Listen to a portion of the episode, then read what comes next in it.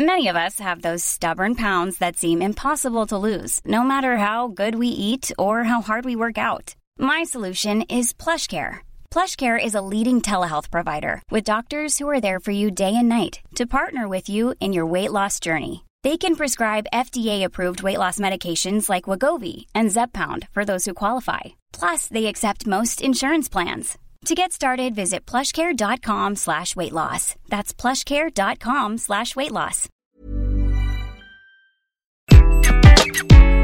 Bonjour, aujourd'hui je vais vous donner les 5 qualités d'un bon manager. Je suis Gaël Châtelain-Berry, bienvenue sur mon podcast Happy Work, le podcast francophone le plus écouté sur le bien-être au travail. Happy Work, c'est une quotidienne, donc n'hésitez surtout pas à vous abonner sur votre plateforme préférée. C'est extrêmement important pour que Happy Work dure encore très longtemps et en plus cela me fait très plaisir. Alors, les cinq qualités d'un bon manager.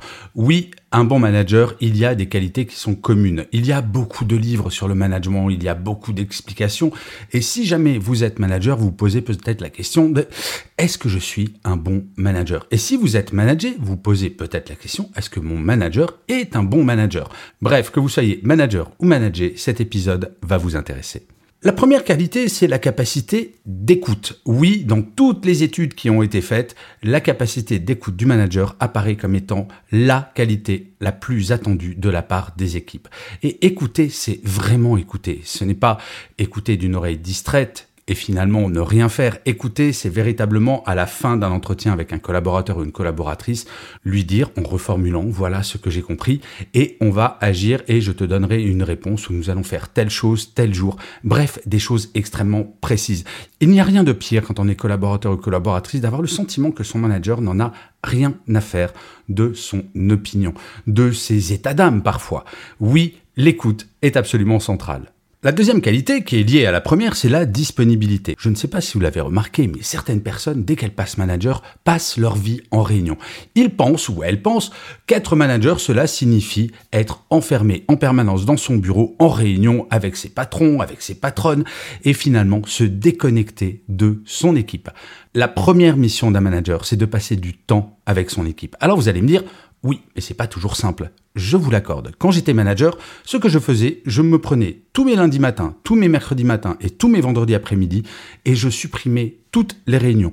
Mon assistante le savait, on ne pouvait pas prendre de réunion sur ces créneaux-là. C'était totalement réservé à mon équipe.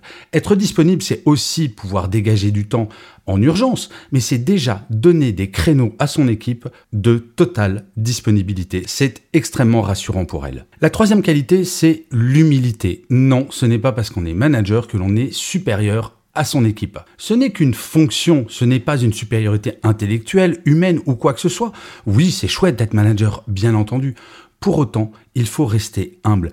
Un manager n'existe pas sans son équipe, sans les compétences de son équipe. Contrairement à ce que pensent certains managers, nous ne sommes pas censés, en tant que manager, être plus compétents techniquement que chaque membre de l'équipe. Au contraire, chaque membre de l'équipe est un expert et le manager doit se reposer sur ses expertises.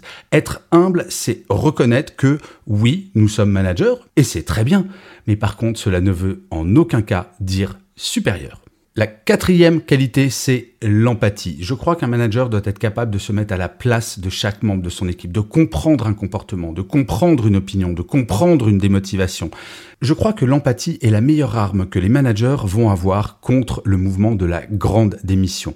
L'empathie, c'est oui, d'accepter et de comprendre que ce n'est pas évident d'être fidèle à son travail, d'être fidèle à l'entreprise. L'empathie, c'est de comprendre qu'un salarié a le droit d'être démotivé. Et l'empathie, c'est cela qui va permettre, un, de comprendre une situation, mais deux, d'agir pour faire évoluer le collaborateur ou la collaboratrice dans le bon sens, dans le sens de l'intérêt de l'équipe. Alors c'est vrai, l'empathie, là par contre, c'est une soft skill qui est plutôt innée qu'acquise. Cela étant dit, on peut travailler son empathie. Comment? Eh bien, en parlant, en étant disponible. Et quand on ne comprend pas, quand on n'a pas suffisamment d'empathie pour comprendre quelque chose, de ne pas hésiter à demander à la personne. Pourquoi dis-tu cela? Pourquoi penses-tu comme cela? Et vraiment d'ouvrir le dialogue. L'empathie, c'est aussi la libération de la parole, de faire comprendre à chaque membre de l'équipe que tout peut être dit. C'est une question de forme, mais il est vraiment très important que les managers aujourd'hui fassent passer le message de façon extrêmement claire. Oui, les amis, la parole dans mon équipe est totalement libérée. et je serai prêt à changer, à écouter et à évoluer et à trouver des solutions avec vous. La cinquième qualité, et ce n'est pas la moins importante, la confiance. Surtout en ces temps de travail hybride où Malheureusement, j'ai encore entendu certains managers dire à leur équipe Eh, dites donc, dans télétravail, n'oubliez pas qu'il y a le mot travail.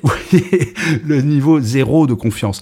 La confiance, c'est vraiment de se reposer sur l'expertise des équipes et de leur dire, de leur dire Je vous fais confiance. Je ne suis pas expert de votre domaine. Par contre, c'est à vous de m'alerter s'il y a un problème dans ce domaine d'expertise qui est le vôtre, de m'amener des solutions. La confiance, c'est de donner de l'autonomie. Quand on est un jeune collaborateur ou collaboratrice, nous avons peu d'autonomie. C'est normal, nous avons peu d'expérience. Mais petit à petit, la confiance va grandir, on va avoir de plus en plus d'autonomie et tout manager doit éviter un écueil qui est absolument terrible que l'on appelle le micro-management. Le micro-management, c'est le fait de tout vérifier tout le temps, de demander à son équipe, je veux être en copie de tous vos mails vers l'extérieur, histoire de vérifier si vous ne dites pas de bêtises. Ça, c'est absolument horrible, c'est infantilisant, alors qu'un manager, l'une de ses missions, c'est de faire grandir. Et vous le voyez, on fait le parallèle, et je sais que plein de gens vont me dire Oh non, pas encore ce parallèle entre management et parentalité, mais bien entendu que le parallèle existe. Nos enfants, ils grandissent quand on leur fait confiance. Et plus ça va aller, plus ils vont être indépendants, autonomes, et à un moment, oui, ils vont partir. Eh bien, un salarié, figurez-vous qu'à un moment, si on n'arrive pas à le faire progresser intellectuellement, si on n'arrive pas à faire progresser ses missions, il va partir à l'intérieur de l'entreprise ou ailleurs parce qu'il doit grandir. Le rôle du manager, grâce à la confiance, c'est de donner de plus en plus d'espace de liberté à chaque membre de l'équipe pour que chaque membre de l'équipe se sente bien, se sente reconnu, et se sentent grandir. Voilà, je crois très profondément que si un manager a ces cinq qualités qui sont, vous me l'accorderez, pas extrêmement compliquées à acquérir, eh bien je pense qu'on peut dire que ce manager qui a ces cinq qualités est un bon manager. Et quoi de plus agréable en tant que manager de travailler avec un manager comme cela, où quotidiennement on se dit, eh, c'est chouette de travailler avec cette personne. Je vous remercie mille fois d'avoir écouté cet épisode de Happy Work ou de l'avoir regardé si vous êtes sur YouTube. N'hésitez surtout pas à mettre des pouces levés, des étoiles, des commentaires, à partager cet épisode si vous l'avez aimé avec vos collègues, avec votre boss, avec votre équipe. C'est comme cela que Happy Work durera très longtemps et comme je le disais en intro, en plus, ça me fait super plaisir. Je vous dis rendez-vous à demain et d'ici là, plus que jamais, prenez soin de vous. Salut